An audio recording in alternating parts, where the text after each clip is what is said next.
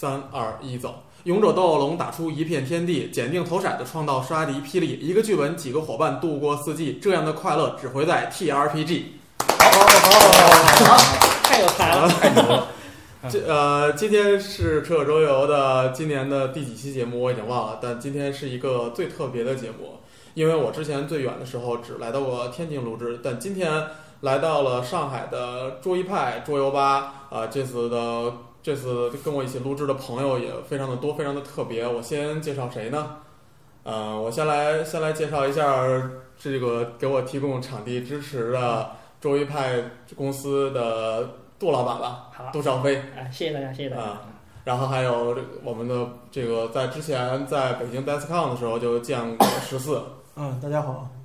啊，对，哦我是航仔啊。然后我们这这这次这次这个节目还很特殊的一点就是，我和另外一个非常牛逼的电台能的主持人能在一一个桌子上录录制，我们都都没有想到今天都会同时出现。这个这个呃，一般牛逼啊，不是特别牛逼。这个说的我也很不好意思，我是魔都电台的 J D Snake。啊，J D 他是魔都电台的主持人，呃，然后这次的嘉宾还有桌一派的呃当红小生 C Y，嗯，啊，跟大家打个招呼 CY。啊，然后以及我今天刚刚见面，不知道为什么坐在这里的莫西。你好，我是莫西，很高兴认识大家。好的，呃，我们这次来桌一派，其实要聊一个我非常陌生的话题，就是 T R P G 跑团儿。呃，其实咱们可以先来说一说，从什么时候开始知道这个东西的。那既然这次我跟 J D 是一起来主持的话，那就那就我先说，你再说，让大家说一下。行行行啊，行我其实是一个纯跑团的新手。呃，我在刚刚接触桌游的时候，其实就就是在一个那个避风塘的水吧，不知道上海有没有这个水吧？有，上有有海也有有有，避风塘，还有什么那那个那那个原来是圆圆园啊，现在没圆圆园，以前有。上海最有名的圆圆园。啊、但那时候在北京是避风塘是最大的。我就记着我第一次玩三国杀的时候是在避风塘，在我旁边那桌的时候就有一群人在跑团，但当时我并不知道他们在跑团，呃，只是被另外一桌的三国杀局给吸引到了，没有被跑团那个局给吸引到。后来才慢慢的知道，但其实一直没有什么机会来玩，因为我周围这这个核心玩家太少了，所以这次只能浅尝辄止的这次来周一派体验到了他们正在最新众筹的命运 Fate 这个跑团规则书，这就是我对跑团的一个简单的过程。那这里你是什么时候接触的跑团？呃，我其实也已经，我从来都没有就是说系统的去回忆过，就是说什么时候接触的跑团，因为以前的话，那么大学的时候混迹一些这种奇幻论坛嘛，那么多多少少会有一些这种跑团的这种，呃，就是在网络上面的一些接触，但是呃面团的话其实也很少，因为毕竟要凑进这个圈子里面，大家一起约这个时间的话也蛮难的，因为一开始的时候。国内的这个跑团的环境，其实说白了就是 D N D、C O C 这些东西。那么我呢，可以说侧面接触跑团吧。我收过那个当时就是那个三 R 以及四 E 这两套那个规则书，呃，稍微解释一下。应该说就是那个《龙与地下城》的三点五版本和四点零版本的它的那个规则书三宝书推出的时候，那么应该当时也很奇怪，就是在同一个时间段有两家公司分别引进了这两套书，那么我就引我就都收了，收了之后基本上就是把规则书给读了一下。那么实际跑的话，其实也就是近两年，那么呃一些国内的桌游公司，包括像 Joypad，包括像其他的一些这种呃桌游公司、TRPG 公司，他们引进了一些新的这种跑团规则。啊，包括像这个 Fate，包括像啊其他的这种破釜单行啊之类的，那么嗯跑过一些比较清澈的这些团，那么感觉嗯哎跟这些呃跟以前那些门槛比较高的 D N D C O C 又不一样啊，那觉得啊好像这个跑团的第二春又来了。哦，这个我这时候得需要十四解释一下什么是 D N D，什么是 C O C。我想，我想这个这个我也是刚刚才知道这两个嗯这两个单词的。嗯，那那那我也是从那个我怎么接触到跑团儿开始说起吧。就你们两个都这么说啊，那那我还重新介绍一下我自己啊。好，那个大家好，我是那个 上海哲学派的十四，呃，然后关于这个跑团儿，我算是今天在座的里面的老司机啊，可能跟真正的老司机还有点差距，但是我接触这个你还不算真正的老司机我我？接触这个活动其实也就五六年的时间，然后最开始我跑的是那个龙与地下城四版，然后还是在网上跑的，然后那个我们的 DM 呃叫葫芦啊，这个人是一个非常传奇的人啊，他在结婚之前是一个就是全勤 DM，从来不缺席的啊。结婚之后呢，就我就没再跑过四亿了，我也不知道为什么啊。婚然后姻婚姻是坟对，然后就是接触了这个《龙与地下城》之后呢，就是呃，就是就是讲刚才你说的那个问题，他说的 COC 和那个 DND 的分别是什么嗯啊？首先，DND 就是我们所所谓的那个《龙与地下城》这套规则，它是一个纯奇幻体系的啊，在这个故事中，你就会有这种剑与魔法，还有这种啊、就是进入地下城探险、打怪升级，然后拿宝物、做任务啊、解谜这种要素。然后，但 COC 呢，就是另外一套体系，叫克苏鲁的召唤啊，它是一个根据克苏鲁神话这这一套呃小说集改编的一个跑团规则啊，在这套规则里面。就很少有这种什么升级打怪了，基本上也没有升级这个概念，它就是纯粹的现实意义中的，就是一个模拟人生的感觉。你在这个世界里扮演了另外一个角色啊，在我的印象中，跑团其实就是你在一个人创造的故事中去扮演一个角色，然后来帮他完善你，帮他完善他的这个剧本，然后从此获得一种别样的人生的体验啊，这个就是我所理解的跑团。我不知道。其他大神是怎么理解啊？当然也有大神就是说跑团就是做 做高数啊，怎么样能计算出来我的战力什么时候能 一刀秒一条龙啊这种感觉啊。呃，这个就是有有战力党，也有这种剧情党啊，就是这就是细化了。然后今天啊、我主要是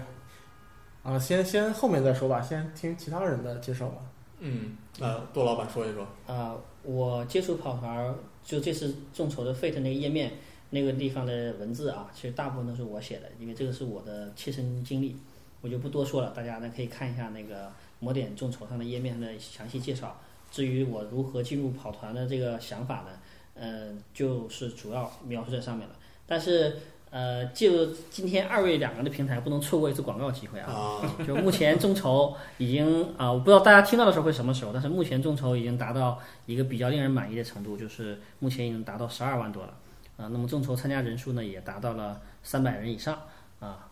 已经基本达到了我们的一开始的想法啊、所以如果这个时候你们能听到的话呢，我还希望大家多多支持我们啊，谢嗯，谢。那咱俩争取把这个节目在播出时候，让它在中那个众筹截止时间之前给剪出来，行，压力有点大。呃，那莫西，呃，我前面几位把跑团的相关事情都说得很详细了，我就少说几句。我很喜欢跑团，但是我对跑团的了解是皮毛，因为我最早接触跑团是在大连，是一位叫南宫的朋友带我跑了龙与地下城，但是当时也是只跑了一次。然后我对这个跑团也是非常的入迷，因为我觉得它最大的魅力就在于它，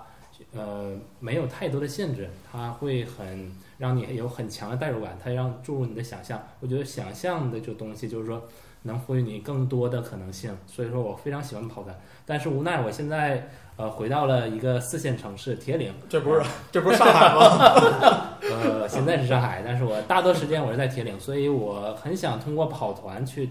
带 振兴东北，振兴东北好，带更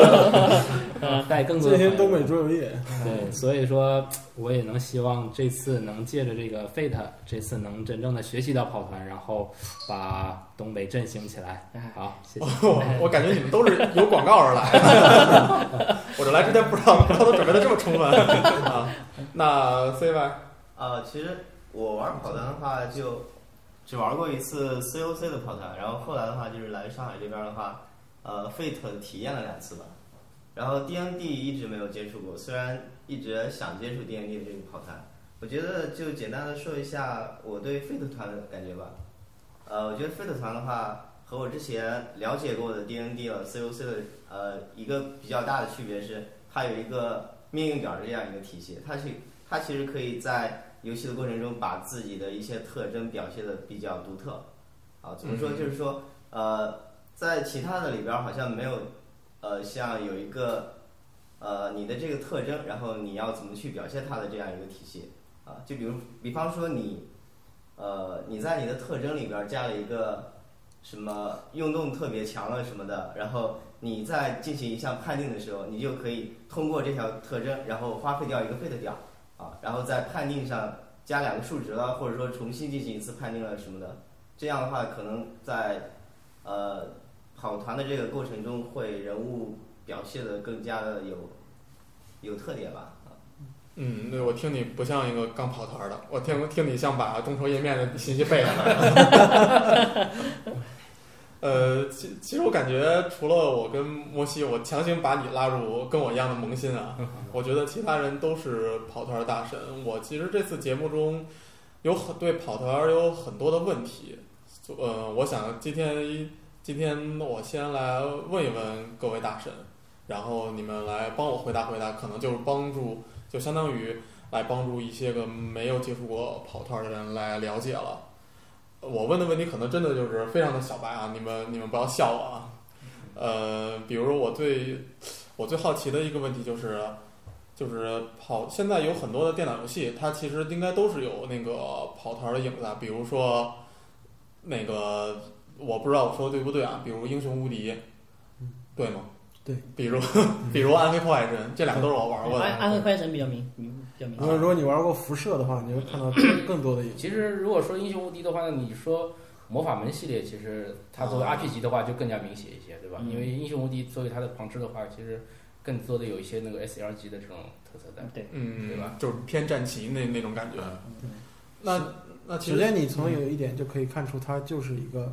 像跑团衍生出来的游戏，就是《英雄无敌》里面的伤害判定都是一 d 多少多少对杠多少多少。BD，是啥意思？就是一个几面骰子投出来的结果，再加上它的加值，这就是一般跑团里面进行鉴定的一个数值。哦。第一就是 die，第一就是 dice 就是一个骰子。一个骰子，ED 多少就是几面骰子，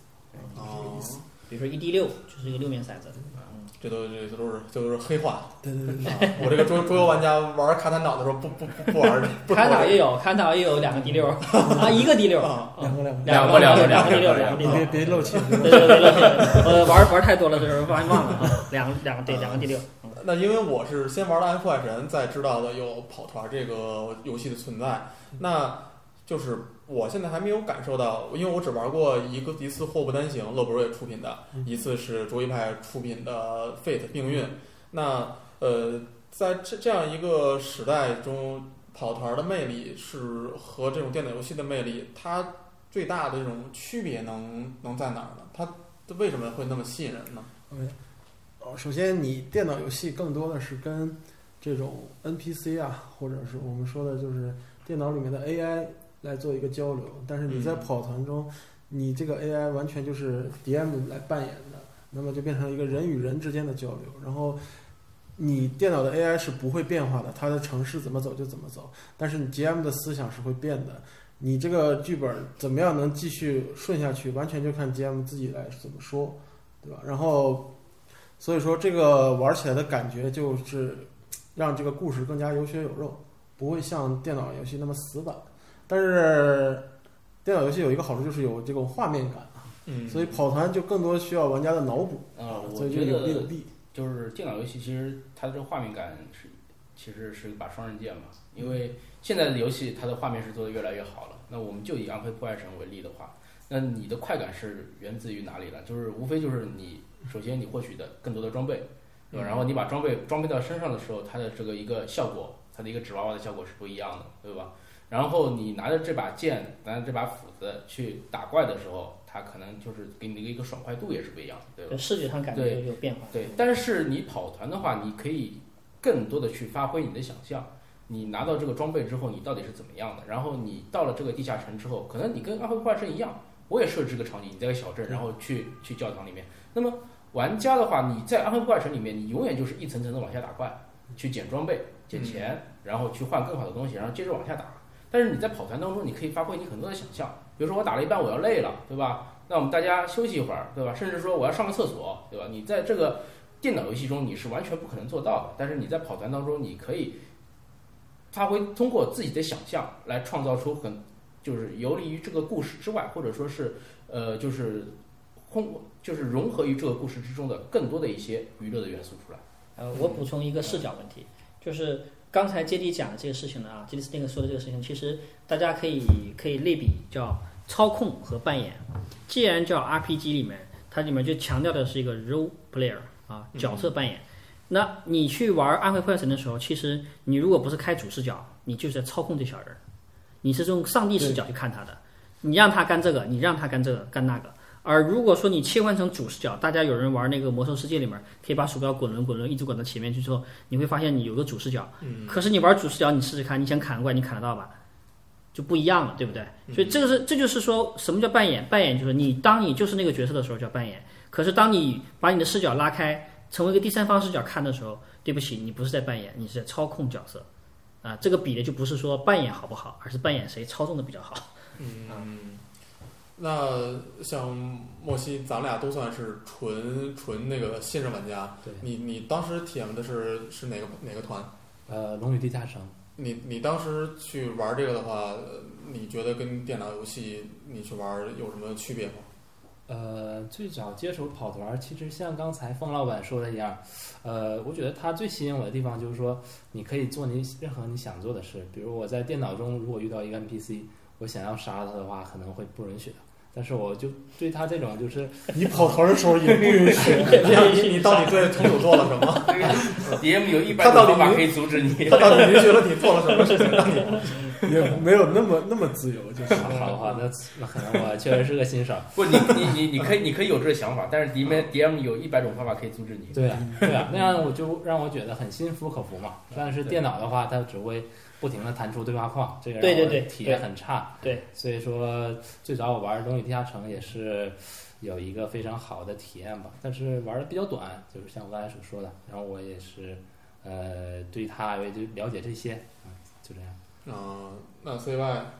呃，跑团给我的感觉和电脑游戏不同的一个点，我觉得就是它自由度特别高啊、就是你想到什么就可以做什么。虽然说呃 DM 有一百种方法弄死你，呃嗯阻止你什么的，但是其实相对来讲的话，电脑游戏里边儿可以做的事情都已经被程序化了啊。然后你自己在面对面跑团的过程中，比如比方说你要爬个墙了什么的，是吧？然后你就 你已经你已经是第三次爬墙了。对，比方说有一个，就比方说有一个房间啊，然后你在电脑里边可能仅仅是从门儿里边进去啊，嗯但是你在跑道的时候，你就你就可以说我是从窗户里边翻进去那这样的这样的意义是，就是呃，可以充分的发挥你的脑洞，并且乐在其中啊。嗯，这这这边我不得不补充一下，这个 CY 同志他是一个很喜欢用攀爬绳索的人。对，这谁谁写的？对这对这个梗不太熟悉的朋友可以去看一下，就是 Joypad 这次专门为 Fate 做的一个那个叫卷轴密文的那卷轴密个视频视频啊，里面有 CY 大侠他专门用攀爬绳索的一个一段一段故事。飞檐走壁的，对对对，然后再去看，再去听一下那个 Jelly Snake 有一录的一个关于出月的这么一个音频，啊，你会发现 CY 在两个不同的剧本里面都在用攀爬绳索。他属于一个上蹿下跳的角色。啊，属于喜欢喜欢不不不太接地气的。对此，我最近一直在考虑写一个这个剧本，就是里面一旦用攀爬绳索会产生非常不好效果的 效果的一一个一个一个一个场景。到时候看看还有谁敢用攀爬绳索这。个我很想体验一下。我刚才听听你们，我刚才听你们说，就是说 DM 会有那个一百种方法让你不做什么什么事情。嗯这个其实，在上次我体验 Fate 的时候也是有这种感觉，就是我感觉跑团儿它的一个非常优秀的 DM 就是城主或者叫法官，呃，在狼人里的法官，然后在那个别的里面叫主持人。就是他是一个，我感觉像游戏非常关键的一个人物。我我上次玩玩那个 Fate 是一个武侠的剧本嘛，嗯我因为第一次玩，我其实也不太清楚我能干这个干那个，但是那个 DM 看我没有事情做的时候，他就会引导一下我，就说，哎，他们都进山洞了，问我要不要进，然后我就说要，我不知道我说不要，他会不会把我怎么样？那你十四是不是应该是这这咱们桌子里面最资深的 DM 了？嗯，算是吧，跟跟在座的比起来，可能算稍微有点资黑坑也没少开。对，但实际上实际上就是，呃，其实我带的团也不是特别多吧。但那除了 Fate 啊，Fate 这个团我带的是比较多了，嗯，基本上现在就是。对我们众筹里面的那几个剧本我都是带过的，嗯呃，然后那你你你有什么问题来着？我觉啊得 那那我先问你，你说着说在你在着说着说着变成广告了。关关键是在标榜自己，忘记问题到底是什么。了就就听说就光提 Fate 了。对，说着说着变成广告。没关系，我那我那我问你点 Fate，那你当那你带 Fate 的时候，你觉得你是在加班，你还是觉得你在玩游戏啊？呃，当时基多老板本基本都是在玩游戏，啊没有从来都没有在加班的这个状态。跑团对我来说也算是一个爱好吧。我加班也就是去翻译一些剧本的时候，这算加班。那我带团跟加班没有什么关系的。呃，那那你做 DM 的时候，就是你需要前期要有多大的准备，来来才能啊带出一个比较舒服的团？首先剧本你至少要看一遍，然后对里面的重要的 NPC 的性格，你首先需要了解一下，这是每个做一个 DM 的人都需要做到的。嗯，然后再就是你要对规则稍微掌握的比较比比 PC 要熟练一点，然后这样就是如果 PC 掌握的比你还熟练的话，他就会有各种各样的方法坑死你。对 啊，这个这一点是一个比较？这一点是一个比较尴尬的。我试举一例啊，就是啊、当时呢，我们有一个剧本是这样的，就是两边住在隔壁，PC 住在一间房间，然后一个重要的 NPC 住在另外一间房间，然后这个 NPC 在晚上会搞鬼，啊，你要想方设法让这帮 PC 看不见他在搞鬼，然后但这帮 PC 干了什么事儿呢？他拿了一个 烟囱一样的长筒，自己做了一个潜望镜，从窗户伸出去搭到对面，然后来偷窥他们家的情报。然后我说好的，你可以偷窥，但是你人不在的时候你看不见。他说没关系，我可以录下来。然后他拿了一台摄像头放在上面。唉，这当时没有办法，我只能用剧情杀解决这个潜望镜。天上莫名其妙打了个雷，把这个潜望镜炸了。啊、这个就是我当时可能其实也不是我对剧本准备不足，是实在是我没考虑到这帮人能这么干啊。啊，然后，但是其实有这方面的小对抗，其实是一个蛮有趣的事情，在跑团过程中。嗯，可能当时你你不觉得？对对对当当时我就当时就当时我只想想怎么把东西弄掉。对，因为有些 PC 会跑歪，跑完以后呢，对于对于 GM 来说，想把控剧情，让大家到正常的进入一个进入到一个讲一个场景到另外一个场景的时候，就会被这种跑歪带着不知哪里去了，那就完蛋了。啊，会发生过这种事吗？嗯这种事发生过也是发生过，但是总归会拉回来的，因为毕竟这个有这个规则在这里。GM 永远是比 PC 知道规则更多的方式，可以把剧情拉到正道上面，因为毕竟他比 PC 多看了一本书嘛，啊，对吧？对对，在你你之前说过你有那个看过《龙翼电风》的三宝书，对那个可是一个非常大的工作量。对，你当时你当时看他是当小说看，还是说我说我想当个城主，所以我我要看一看？不我从来都没想过要当个城主。那个，因为一开始对三宝书其实也没有一个太大的概念嘛。那么，首先那个三宝书拿到手之后，那么首先就是先看一下那个，比如说玩家手册，它其实是指导玩家就是你到底这个到底是个怎怎么样的游戏，什么角色？你应该在里面是怎么样一个扮演，对吧？然后他会推荐一些呃比较经典的一些角色、一些搭配来告诉你，来举一些例子。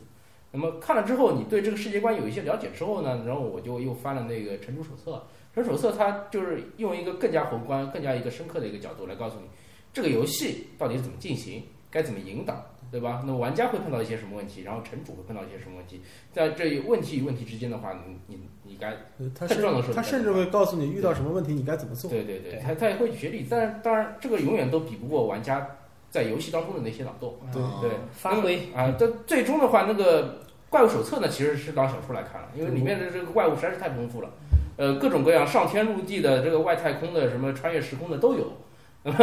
这确实相当有趣。那么你就说说到这个，我，就想到了我见到最经典的脑洞就是玩家要那个撒尿破冰墙。我也知道，我也知道，听说过了。说出你的故事。没有，这个这个不是我的故事，这是我们另外一个 GM 一直非常悲愤的一个故事，就是他在一个剧本里面设定了一个冰墙陷阱，然后 PC 实在非常无助，也没有什么火焰魔法的情况下，决定撒尿来破这个冰墙。那最后城主让他破了吗？呃，最后好像还是让了，那不能不能，但是一阵雷劈来，但是这个个劈化了。但是这个很尴尬，就是对，就毕竟讲讲着讲着突然越来越越越来越污了呢。我们还是把剧情拉回来吧。嗯，呃，那像其实上次我在接触 Fate 的时候，我其实问了两个非常白痴的问题。当时问城主，我问他，我说游戏轮到我的时候，我需要做什么，以及游戏的胜利条件是什么？我觉得当时那个城主他他可能见对于我这样的人他见得多了，他他没怎么理我，他就让我赶紧玩就行了，不要不要问这种问题。那像当时莫西你第一次接触跑团的时候，你会有这种像我这种这种非常奇怪的举动吗？呃，这个我因为我当时也是第一次玩嘛，本着新手的心态，只要跟着做就好了。然后有几个大神，我一般也就是做一下辅助，然后呃，DM 会告诉我，我描述一下当时的场景啊，然后我只要跟着大神做什么，我就做什么，提提鞋之类的。提提提鞋也是那个 也是个剧情动作对，对，会喊六六六也行。啊，双击六六六嗯。那 CY 你会你会有在或者你自己跑团或者你当城主这种过程当中，你会遇见这种比较比较小白的新手，不能或者会有会有些比较奇怪的举动？呃，首先其实，呃，我还没有带过团啊，虽然说一直在准备要做城主，然后就作为 PC 的话，作为玩家的话，在第一第一次跑团或者说之前的跑团过程中的话，确实会有玩的过程中就比较懵，不知道自己该干什么嗯啊，以及不知道呃城主想让我们干什么，就有这种感觉啊。就比如说城主给你介绍了一个剧情或者一个场景啊，然后就完全是你自己发挥了。而这个时候就比较懵逼，就不知道呃，我现在是要探索还是怎么着？如果我要探索的话，我要怎么跟城主、你不知道你那个要不要那有扇窗户，你到底要不要上？对，包括就是说这个故事吧，它可能呃，你们是想把这个故事完成掉，但是呃，这个具体到了一个场景里边的时候，就不知道该怎么做。可能一些老手在跟你一起玩的时候会呃比较比较有经验的，他会知道一些。你有这个情况，就在于你没有把自己带入到你的角色中去。这个是这样你你你什么时候是产生这种转变的？我我感觉我感觉你好像现在已经之后的跑团，我觉得你已经完全融入我觉得你的座右铭就是碰到一个懵逼的场景的时候，没有什么懵逼的场景，我想爬墙不是不是一条攀爬绳索可以解决的。如果有的话，那就有两条。CY 说这种情况，我就刚才正好我没有说我第一次跑的什么情况啊，嗯我就补充一下，特别有同感。就我第一次跑，比你们还比这个你说的情况还邪乎一点，我还跑英文团，啊、是跟 Scout 那个我那老朋友啊，我我们他说跑英文团，他觉得我们交流说话已经没有问题了，那么跟朋友们一起玩玩应该没什么大问题的啊。嗯好，他就忽略了我没看三宝书，这就我涉及到真的纯白小生，就是纯纯白纯白的这种那种玩家来讲，呃，可能像这种重规则的啊，就是内容很深的、很重的这样的游戏的特点，可能就出来了。就是我我就我就我就去跟他们玩的时候，一就还是一个例子，特别深就是我去做过牧师，因为我在玩玩魔兽世界的时候，我就是玩牧师的，嗯我就去弄个牧师，牧师好混嘛啊，只要加加血就好了，不需要有攻击的。结果他让我贴魔法的时候，我就第一次这样，就像刚才 C Y 讲的，呃，我一看这个牧师的魔法系列的时候那么多，你英文再好，但是第一次看这东西的时候都是专业术语，嗯。我一个都我几乎没有什么不认识的，我就挑还不能丢脸嘛，我就挑我认识的。哦啊，Burning Hand，好来一个吧，就是燃烧之手那个，啊。但具但这个是这个呢属于近距离的，我也不知道，我就填一个我要我有 Burning Hand，那么作为 DM 的老外呢，我那朋友呢，他一看哦，你填了你就填了吧，他最后提醒你一下，你别忘了你是治愈系的，我说知道，我就专门找黑游戏的，就是专门找治疗的，啊。填了一堆治疗的，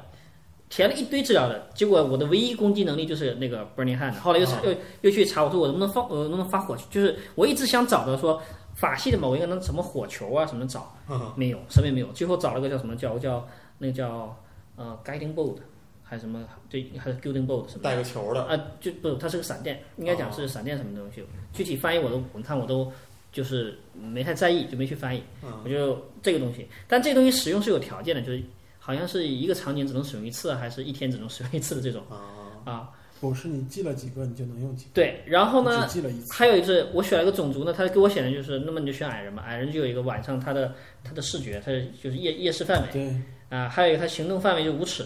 他的行动他步数比较短，他只能走五尺。对二十啊二十二十二十尺，二十尺，啊，走走的比较比较不是很快的，所以就是当我去玩的时候呢，就像他说，我不知道我该在干什么对。一看别人都在打架，我就忘了我是牧师，我也要打而。且你把你把你魔兽世界的经验带入对，带入进去了，其实就要你操控。以为你以为你的牧师是一个穿着小布衣在后面加血的，对的，对的但。实际上牧师是应该是拎个锤子去砸人的。个锤子拿个对对盾牌冲对砸人。然后我的木我的武器，像你说对了，我的我的武器是个木锤儿，我的武器是个木锤。啊，然后到我的时候，他们说你也可以攻击 attack，我当时就在懵逼，我不知道怎么打。他说好，两方面，一你要近距，你要你要直接打他吗？要 attack 吗？我说我要打 attack，我要打他，他要量下距离，说我距离不够，我就不知道我要干嘛了，你知道吗？就我就不知道我我距离不够我干嘛？好，那我用 burning hand 都不对，burning hand 也是有距离的，你仍然用不了，所以就各种 no 不能做，no 不能做的时候，你会觉得马上你就场上的气氛就被我打破掉了，节奏就不对了。哦，别人都是我啊，我要这样，我要那样的时候，到你这里来，这个也不行，哎，那个有问题，我查查。这么简单的东西你都要查一查和弄的时候，就是明显就是就是新手把老手的或者说大家那种欢乐感立刻就立刻就降温了，嗯，会有点，对吧？啊就我就觉得我很尴尬，什么都不懂但这。也是因为你前期的准备不足。哎，但是你说翻过来讲，就是说对于很多新手玩家，你如何让他快速准备呢？啊这就是我们一直的这就需要 Fate 了，啊，不是 不是 fate，就是我们在一直在想这个事情。这就是我前面说的这个 D N T 的，它的有的时候就会显得对新手门槛相对比较高一些。啊，对，会会高一点点。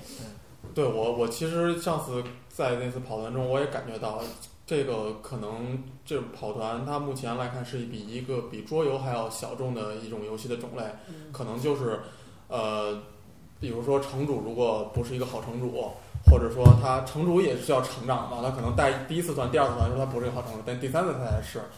呃，然后以及新手太多的话，可能城主也城主全带新人团也会比较的尴尬，会有这种情况吗？但其实带新人团是一个比较有趣的体验，对，因为新人不会想出特别大的脑洞，他会尽量贴合你的故事啊，往前。尽量根据人生的经验对来来去杀这个怪。哎，他，根本想不到什么撒尿破冰，什么装潜望镜，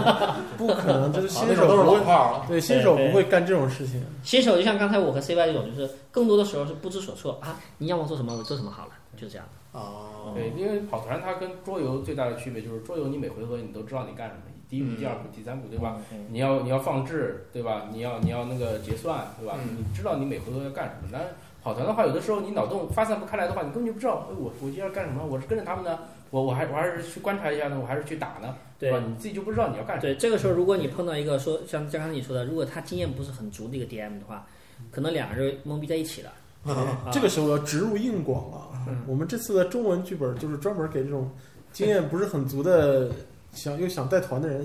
啊推荐的啊。首先，它的语言上面啊，完全没有是中文，对，完全没有门槛儿啊。对，全第二啊，Fate 这个规则比其他的稍微简单一点儿。第三就是我们这几个剧本基本都是我们精挑细选，比较适合新人，然后时长也不是特别长，基本上都是在四到五个小时之内最多了，最多五个小时就可以就可以带完一次团的啊。然后每个剧本对应着不同的类型啊，有从头到尾打架的，对，有啊踢门团，也有从头到尾探宝寻觅的啊，也有谁也打不过到处跑的对啊，也逃生团也也也有既可以解谜，也可以踢门的。啊，对对，既可以解谜也可以踢门啊，呃，这个就是就比较综合类的了，对对对，就是你选哪条路来走都可以走通对。然后而且还 Fate 这个游戏啊，就是命运这个游戏啊，有一个最大的特点，其实是它可以融合任何背景啊，这个才是 Fate 这个这个规则啊，值得大家去体验的一个原因就是，我刚才也说了，D N D 的话一般都是那种奇幻，奇幻的，C O C 的话都是这种现代的恐怖团儿，但是嗯，命运这个规则，你既可以拿它跑奇幻故事，也可以跑这种现代的啊，甚至你也可以玩那种未来的，对，嗯，二次元的也可以。都可以，对，二次元的都可以。我我能就像我能理解为 Fate 相当命运相当于是一个公式，就是你在什么地方遇见什么东西，然后或者说你遇到这个东西，你它可能没有名字，呃长什么样不知道，但它的数值是知道的，你去套套配景就可以了。哎，不不，这个你稍微这个理解的时候有点偏差。嗯如果打个正常比方来讲啊，可能更像就是说，因为它不是一个从一开始就是一个通用规则的，它一开始其实也是专用规则。比如说巫师神探里的时候，它就是专用规则，嗯其实比较复杂的。到 Fate 核心规则就是 Fate Core 的时候呢，它是一个提炼过之后的、精简过之后的，但是呢就百搭了，就变成一个专，就变成一个泛用规则了。那么你刚才说的情况，其实更像一个什么呢？我举个更贴切的例子，就是它像一台机器，一台设备。你拿一台设备是这套设备是专门生产 RPG 的，专门生产角色扮演游戏的。至于生产什么类型的角色扮演游戏，麻辣口味的还是这个呃其实还是还是写剧本的人，还是写剧本人？对。对不同的人写出来的剧本完全不一样。对那不如这样聊到 Fate 这个这个引擎了，那我们都来开一个脑洞，然后你来作为城主，你看看你觉得 Fate 到底能不能做到这点，好不好？我们都来说一下我们想出出现的玩的一个什么景。哦，可以啊，这个没有，这个没有问题。那这个我觉得一点挑战性都没有。我我先来试一个啊，因为我是一个纯新人嘛，哎，这样最好。就我我希望能跑一个色情团，哇塞，可以可以。我就是我希望我自己是一名你是一名你确定这玩意儿能播出来吗？啊，没关系，那个我们讲航仔上次扮演的那个人，伸手就已经把魔女给摸了，我们目瞪口呆。哦，对对对，上次在玩那个武侠的时候，就是就是我我因为我我有一个那个能 能对他做一些小动作的行为，然后我说把自己的人性都暴露出来。他去偷偷魔教圣女的肚兜儿那个。呃内衣内衣，对，呃我我我想设计一个背景就是就是比如说我是一个学校的那个高中生。但是我特别喜欢我们的英语女老师，然后我我希望能够通过比如说比如说考试啊可以可以可以来博得她的好感啊，可以可以，然后通过补习啊什么的，然后来那个跟她跟她发生一段孽缘。嗯，这个我觉得我感觉他在你你你你甚至你把它反过来，你要扮演一个高中的英语女老师，然后去勾引男学生，我觉得也可以。那这个团那不能一个老师团 勾引学 一起勾引学生吗？对但是你这样的团就只能一对一跑。啊不可以可以可可以一起跑也，可以大家看谁先得手对都是可以的。大家竞争嘛对，那就变成一个痴汉痴汉团，竞 速，这个太可怕了。嗯，这个 Fate 能做到吗？我就关心这个，做到还真的能真的非常容易做还，真的能，还就适合这种，因为就适合我这种玩家。但是对但是这种剧本要吸引妹子来参加的话，有点没关系，妹子无所谓，我我我哎让航仔我跟你说呃，咱们抛开这个话题，我们这里讲一下 Fate 最适合哪种？Fate 是 Fate 最适合就是那种像印第安琼斯那种，就是这个人他一定不是一个特别普通的人，对，他就像你说的，他至少有一个特别强烈的特征。比方说刚才你说那个人，像你说痴汉，嗯，就是这是马上就让别人感觉到他有个特别明显的特征。就这种人，这种角色，这种特征最适合用 Fate 表现出来，特别容易啊。那你们周一派准备出这样的剧本吗？不准备。但是我宁那我宁看一下周超了。但是我觉得宁可出航仔如一个什么果如果如果写出来的话，我们可以考虑一下，对吧？好好看，看看是不是适合宁可出一个什么日本男优团，也不会出这种这么二的。嗯，那 CY 你你跟我的这种癖好一样吗？你喜欢吗？呃其实从他在找通道。内心深处是一样的哈。那你你最希望一个能有一个什么样的跑团背景出现呢？其实我个人的话比较喜欢喜欢的是呃中国古代的这种跑团，穿越团，呃不是穿越，就是直接是扮演一个古代的一个场景，就呃就比方说之前电影里边有一个叫柚子的，他带了一个明朝时候的团，啊，明对明朝朝时候算是一个解谜团嘛，啊，嗯。然后呃因为在像 D N D 了 C O C 了这些嗯跑团里边很少能出现东方的东西，对。嗯，呃，很少会有东方的这种背景就的，就因为我们自己对东方文化肯定了解的会相对的多一点，嗯，啊、所以怡红院。在跑的时候会比较好发挥自己的脑洞。那那像 JD，呃，因为大家听过我的节目的话，应该知道，就是我这个人，首先他兴趣爱好就不是特别窄的，因为我各种各样的节目我都录，嗯，比较杂不也也也不仅仅是桌游或者是跑团节目，那个，所以说我非常喜欢 Fate 这个规则，因为它可以把我想得到的所有的这种故事场景，太空的也好，末世的也好，包括奇幻的啊，包括武侠的、仙侠的、玄幻的，那么？你只要想得到的东西，你都可以往里面套，所以我就觉得这个很你甚至不需要套，你甚至可以融合在一起。啊，对对对，比如说你喜欢仙侠，你又喜欢这个如果大家听过我跟阿肖录的那期节目的话，就是我也我也跟他说过，就是说我现在在考虑就是写一个剧本是修仙的，一群人在自己的宗派里面，然后被掌门派到凡间去执行一个任务，然后他们到了凡间之后发觉，哎，这个地方已经因为战争变成末世了，是个末世的环境。嗯呃，就是到处都是废墟，就像废土一样。但是我们是一群，我扮演的是一群修仙的人，但是我在一个废土的环境里面，我我进行一次任务，嗯进行一个冒险。啊，我我我现然后你在是在去种桃花是吧？对，我然后然后我就我就我就我就我就想写这样一个一个一个剧本，然后另外一个的话，我还在考虑一个，就是一群人在一个地铁里面突然醒过来，哎，他们发觉外面充满了这种迷雾和落下来的灰，就像寂静一样的环境。哦，但城市还是他们熟悉的这个城市，但你们要去解开这个谜，哎，怎么到底怎么回事啊？然后可能雾里面有突然有怪物去袭击他们，或者说有这种其他的这种更加诡异的现象啊，那么还是这样试尝试冒险型的。啊，对，那那么那我现在在考虑这两这两种剧本，呃，当然等我正式拿到这个规则书之后，可能会就是会把它渐渐的成型下来。嗯，那 莫西，你你要你对铁岭铁岭这种文化感兴趣吗？铁岭文化，如果说让让我想一个剧本的话，我可能会。呃，喜欢那种越狱求生，因为我比较喜欢。吓死我！还以为你要写一个什么二人转团，组团二人转那种感觉。奋斗。乡村爱情故事，呃，比较喜欢那种弱势群体，然后在呃绝缝中求生的那种感觉。呃哦，如果在路上，如果呃再顺便解决这两个女狱警的话，我觉得会 更精彩。你你想怎么解决？越越狱团，那就看看脑洞吧，变成肉蒲团了。呃，肉蒲团不是你希望的吗？啊，对，那那是我那个剧本的。那杜老板好哪口啊？呃，我如果是我的话呢，我可能会比较喜欢，嗯，就是做一些穿越，啊，做一些穿越的，就是做一些，嗯，可能以前想做的事情，但是呢，呃，对现在已经造成结果了。然后呢，有些有人就说要要补救也好啊，或者悔改也好啊，或者说呃到时候重新调整一遍，就是咱们怎么说，就是比方说有呃，咱们说是那个像呃前两天类似看过的那个电视剧叫什么来着？那个就古装古装剧叫呃什么《三生三世》那个对吧？啊、啊像类似这种，它本身它就是挺就是就是架空出来的东西。然后呢，你如果再在他的剧本上面去，再把自己安插进去，重新再哎再弄一弄，可能很多东西就不一样了，对吧？所以你可以说自己穿越过去，也可以说把一个现成的哦，这里说一下就是像我说，为什么我会想到去引进那个呃三个火箭客，嗯，大仲马的那个小说就是叫三个火箭，是那个三个火枪手对，嗯啊、这种就是其实他已经做好了一个时代背景限定的好的，然后又有个现成的一个故事呃故事了，也很完整了。这时候呢，它里面缺了谁呢？缺了你。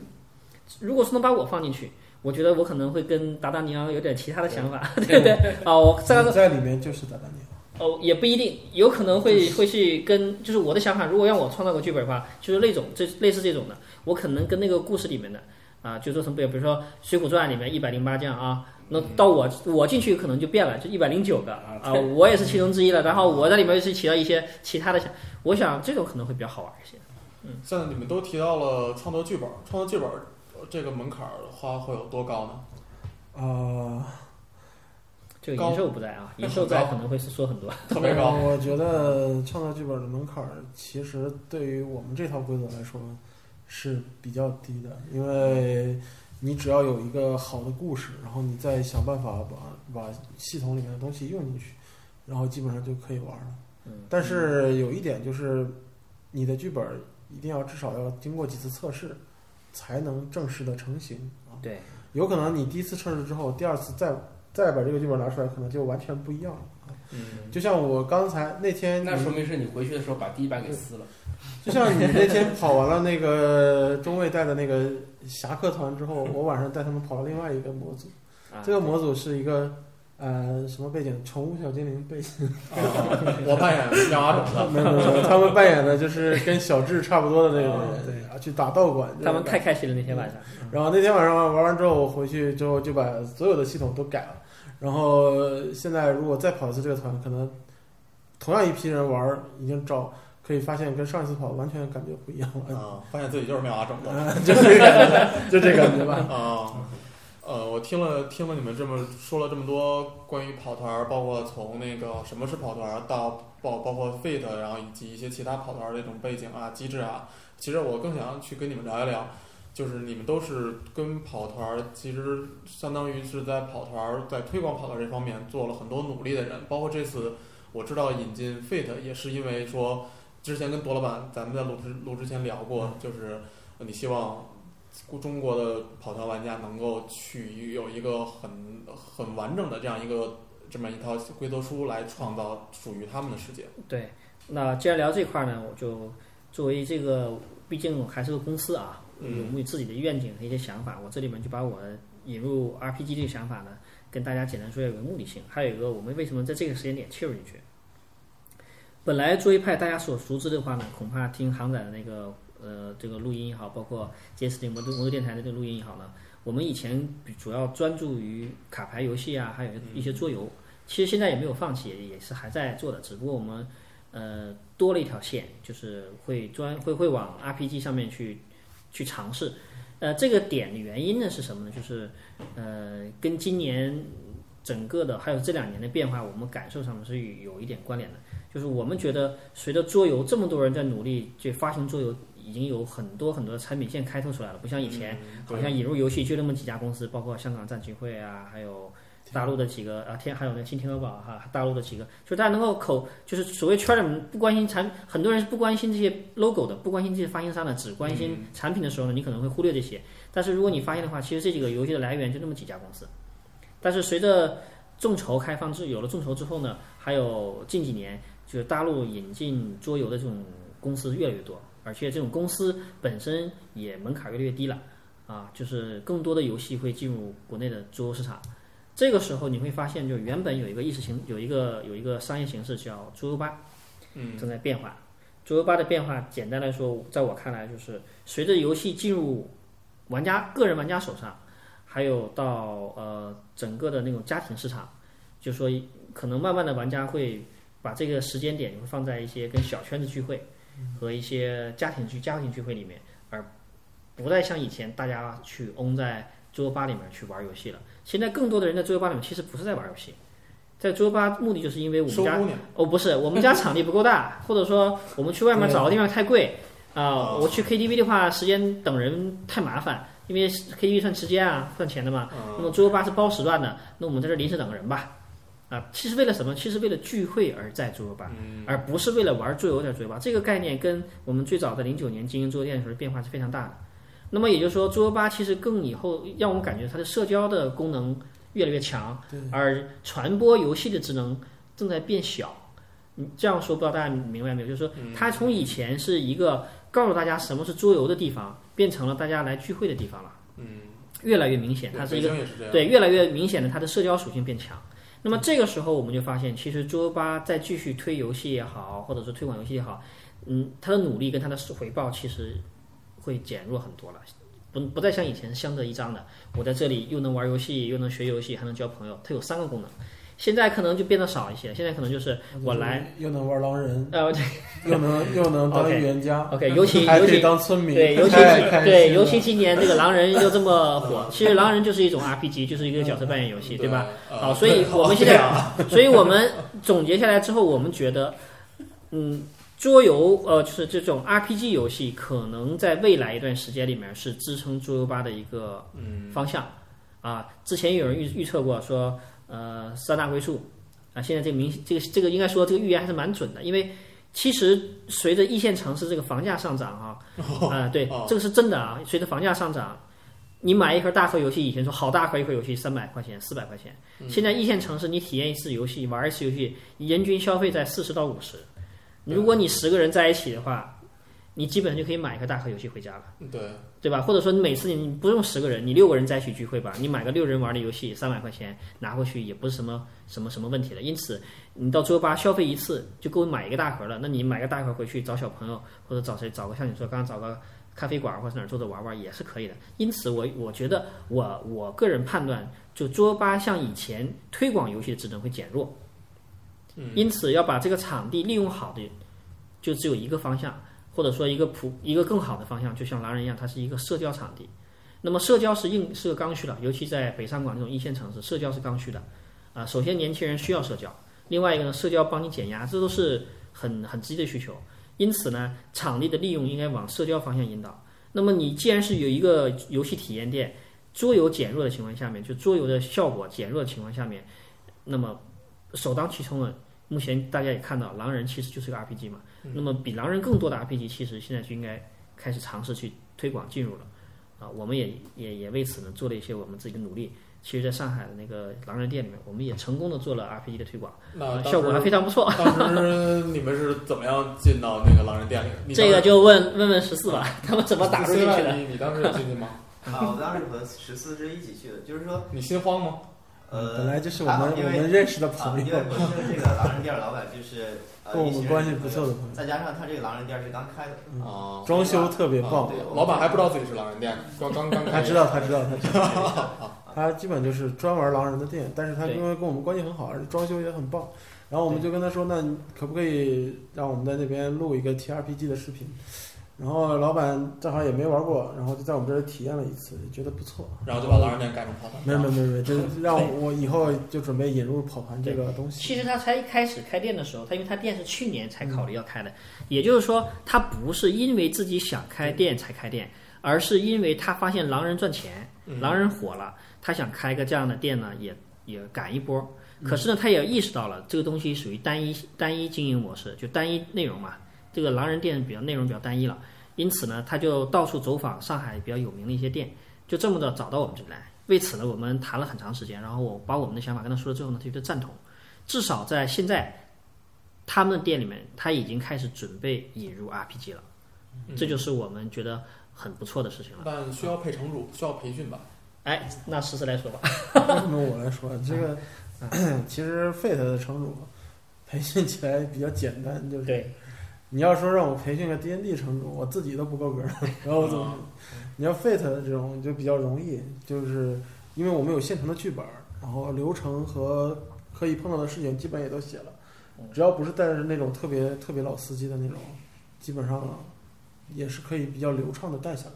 那我要成为一个标准的，或者说就像你这种环境下的城主，你跟我聊多长时间，我能够成为这样程度？我跟你聊多长时间，你也成为不了什么，但是你只要带那帮老司机跑个三四次团儿，你基本就差不多了。哦你该遇到的糟心事儿都遇到过之后呢，也就差不多了。然后还有一点我要补充一下，就是刚才那个杜小飞说那个呃桌游店在这个推普通桌游的情况下职能变弱，其实这个只是相对的啊，很多桌游店也还是有。是相对还是有很多这种推新桌游的这方面的努力在做，这点我们也是看到，也都是我们没关系，待会儿我把那段讲。啊，对，这个我赶紧过来圆一圆，我。我我我们的我我我我我自己来圆一下吧，我可能说话，我我这个人这思路有时候跳跃的，说话就就走捷径了，就是你没有任何说你去讲话得带个捧哏的，要不然对对容容易容易容易有点出格，就是，但其实我表达的意思是说，我的预判就是咱们说往前看，对预判，因为随着场地费用增加，这是不争的事实，对，你的服务内容必须要增加，就是核心的桌游可能会在你的业务层面上逐渐降低，对但这个时候你是可以引入一些新的东西进来，比如说之前见过的谋杀之谜，对，然后还有我们所谓的 TRPG，对，因为现在学桌游的话呢，以前是因为人少，学桌游的时候呢，你不得不到一个比较懂得多的人面前去学知识，学这个规则。嗯现在首先来讲，视频越来对，越多越来视频越来越多了，然后还有像唐仔啊，还有呃 DICE 这种媒体越来越丰富。你上网，甚至他可以你去查你想玩什么游戏，你去查规则都有现成的给你放上去。所以这种分享资源多了之后呢，桌游店这边传播桌游的这种我说的这种这种能力嗯和它的这种这种本来的职责就是功能，明白了，啊这个我会会会被怪我跟戴斯对，会被 会被慢慢的就是说随着 主要怪戴斯，啊，主要怪 这这段掐了。对会被会被会被减弱啊。啊，啊，这样的话呢，就会影响桌游店的，比如说一个比较原来比较核心的一个竞争力。嗯，对吧？因为很多人是买了游戏，哎，我不会玩，我到时候学一个啊。但是呢，RPG 这种东西呢，它就是一个社交为核心的，你没人不行。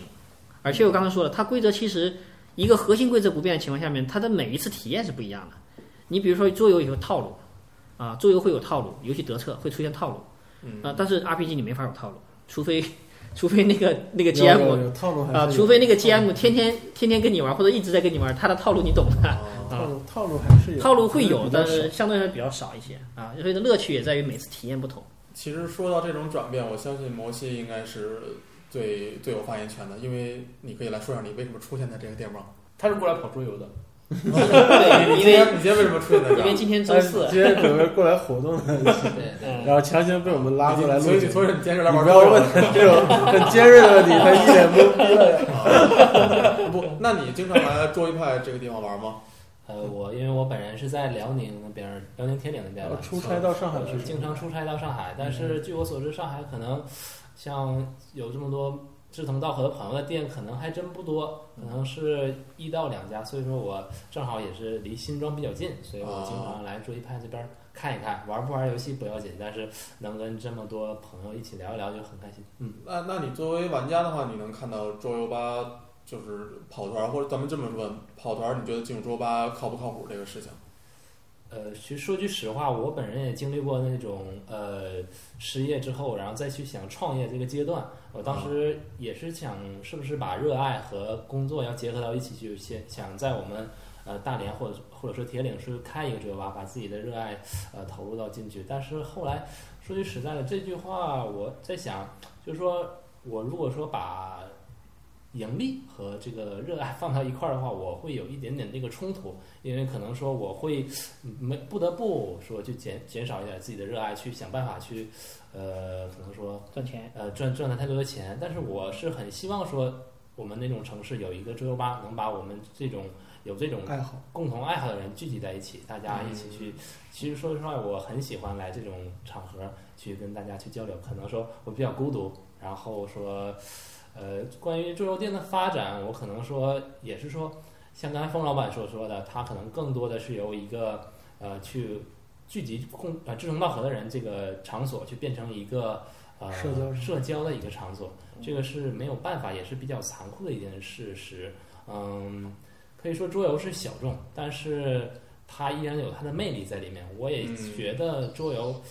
也是会随着时间的话越来越变好，在那个中国的市场，中国的受众可能越来越大。嗯，嗯，像来，我来说一下这个桌游吧和跑团的关系吧。就是说，之前我在桌游吧待的时候，刚开始呃来跑团的人几乎没有，但是后来的话，就越来越多的人来了以后就呃就会问一些说有没有跑团啊，有没有讲故事之类的游戏了。啊，这时候后来的话，也就是慢慢的会有人在店里边开始跑团啊，然后这个在店里边跑团的体验其实还是不错的啊，因为桌游吧本身有这个氛围，就大家一起坐着玩儿的这种氛围。嗯，啊，然后呃，实际玩下来的话，其实感觉还是蛮不错的。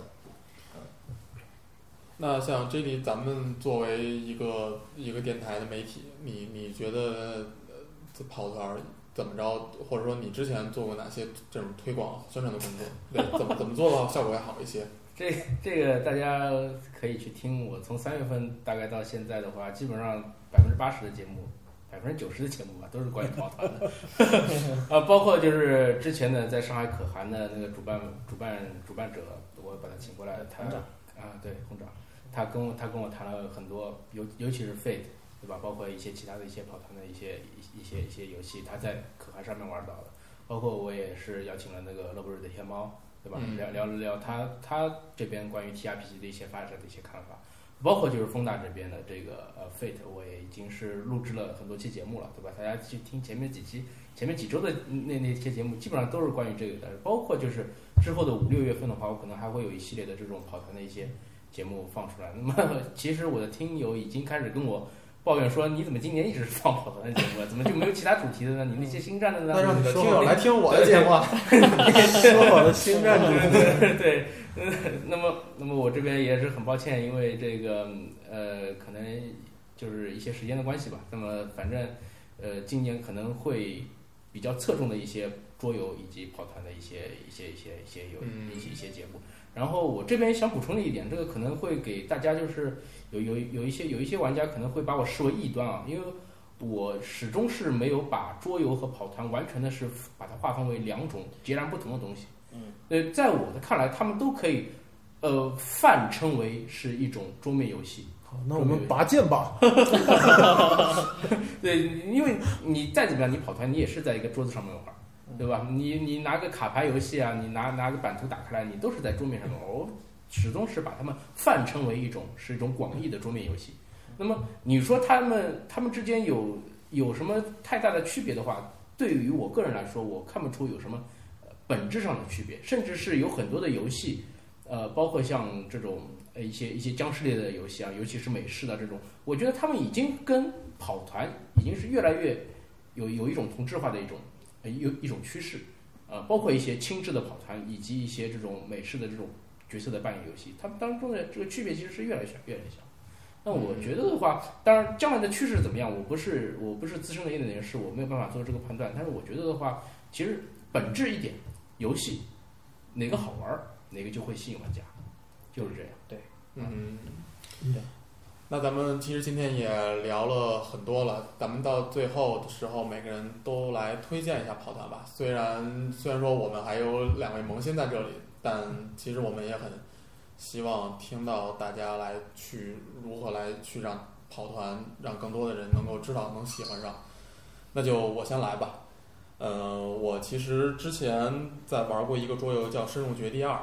那个桌游我本我先开始把它就理解成了一个简化版的跑团，但是我自从玩了乐博瑞的后不单行，以及之前体验那个 Fate 的武侠团之后，我发现它其实还是不一样。那个深入局的规则还是太多了。我玩祸不单行和 Fate 的时候，我没有感受到有特别多的规则，那么这就让也不算规则，就是条条框框的。对，就是几乎没有条条框框。我我在其他的目前我玩过的这几百款桌游当中，我是没有有这么大的自由度的。所以我觉得，如果要是你是一个很喜欢这种体验感，而对这种游戏的胜负不太追求的话，或者说对对这种对对这种连呃战呃，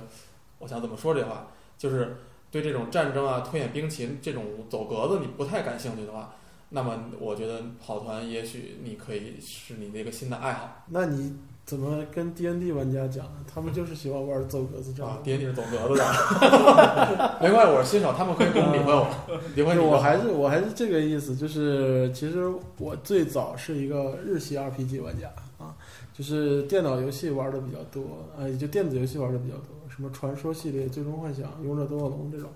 啊，然后就是所以说我一开始接触的也是四翼团啊，带我的那个 DM 也是一个勇者斗恶龙粉儿和那个火焰文章粉儿啊，他的团跑起来就是跟火焰文章的感觉差不多啊。所以我才对这个跑团产生了这么大的兴趣。其实我觉得玩跑团最最好的一点，还是我刚才说的那句话，就是你可以扮演一个跟你自己完全不一样的角色，展开一场就别样的人生一样的探险啊。同时，我在这里还是要再推荐一下我们最近刚正在众筹的《命运 TRPG 规则》啊。这个时候是不是应该起范儿？命运 TRPG 规则，你值得拥有。好好好好好，可以可以可以可以。好，我呢就针对对象，如果我知道航仔这个上面频道里面不仅仅是玩家在听，有的还有一些桌游吧老板啊，的，尤尤其这两年桌游吧老板特别多，很多人是刚开店的。那我作为一个既经营公司，然后公司下面还有一个直营店的这么一个人呢，呃，我现在希望的就是，如果大家精力允许的情况下面，啊，我讲这批就是老板们啊，如果精力允许情况下面，不妨现在开始呢，就当一个方向来观察一下 TRP 的变化。啊、这里面呢，就是我我简单说一下 TRP 目前的一个重度问题。比如说你是喜欢 DND，还有那个克苏鲁，或者说是其他的像类似我们今天谈的那个 Fate 呢，你你可以你可以都去涉猎一点儿啊，多少从现在开始你去关注一下。我相信，在我看的判断，相信就是说，因为我在上海一线城市的变化来说呢，嗯，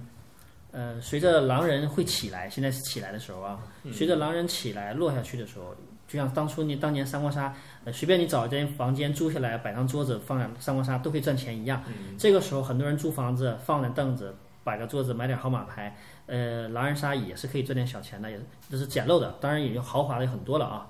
嗯，这种模式一旦就这个现象一旦兴起之后呢，它退去的时候，就像大浪从沙滩拍上去以后呢，呃，呃，它退潮的时候呢，它是有有有有卷带效果的，啊，如果说把我们比方成一只只想呃孵出来的刚刚孵出来的小海龟是渴望大海的这种小海龟的话呢，如果我们都在往海水里面奔跑，那么尽可能让自己离海水近一点啊，很多时候呢要往前多看一看，所以说不要等海水退下去的时候，发现自己还在沙滩上晒太阳，那可能就不太妙了。所以呃，只是仅此而已啊，我只是让大家多考虑一个方向啊。我刚才听杜老板把桌游吧老板比成了王八，没有没有，我自己也是，我老海龟，自己是个老海龟。摩 西，呃，跑团是有魅力的，然后跑命命运呢也是跑团中非常有特色的。如果你喜欢想象，呃，如果你喜欢自由，就欢迎你加入到跑团这个队伍当当中去。然后在全国的各地，我相信也会有四五线城市跟我一样非常孤独的呃爱好者吧。我也希望告诉大家，其实你并不孤独。今天在座的各位很多都是呃为着自己的那个梦想无私的奋斗在这个前线上的人。然后希望我和你们都能坚持下去，然后也希望冯老板的命运大卖，然后带我拯救东北，好吧？厉害厉害我压压力很大啊！振兴厉害厉东北。害厉害厉害！嗯，呃，这里呃，我就像我前面说的，我是一个爱好非常宽泛的一个人，任何有趣的故事都会对我产生吸引力。那么，不管是之前的 D N D 还是 C O C，啊，包括是现在这个 Fate，尤其是现在是这这个 Fate，它提供了一个相当广阔的舞台，就是可以把各位自己脑海中的那个故事，把它